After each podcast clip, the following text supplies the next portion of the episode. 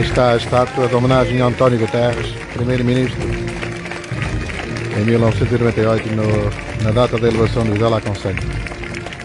A pretexto do 25º aniversário da passagem de Vizela a Conselho, a Câmara Municipal decidiu encomendar a criação de uma estátua de António Guterres em agradecimento pelos seus préstimos à causa.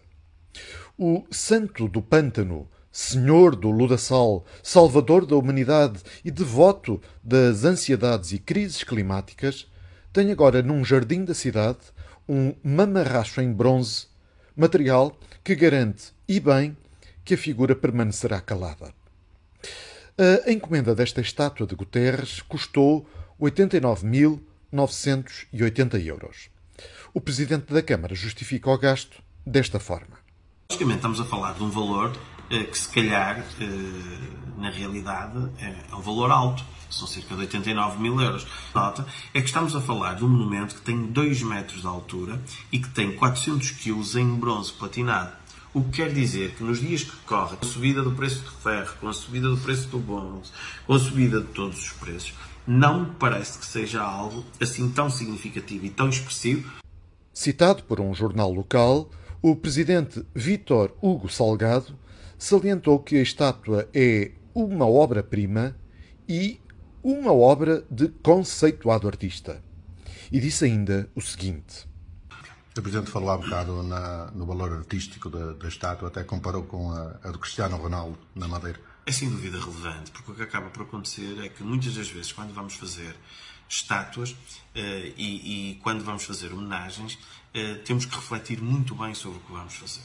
Uma clara percepção de quem olha para a estátua, perceber na realidade que é o António Guterres, é muito importante é muito valorativo. E se há uma coisa que é negativa é um executivo municipal, uma Câmara Municipal, inaugurar uma estátua que em nada se assemelha com a realidade.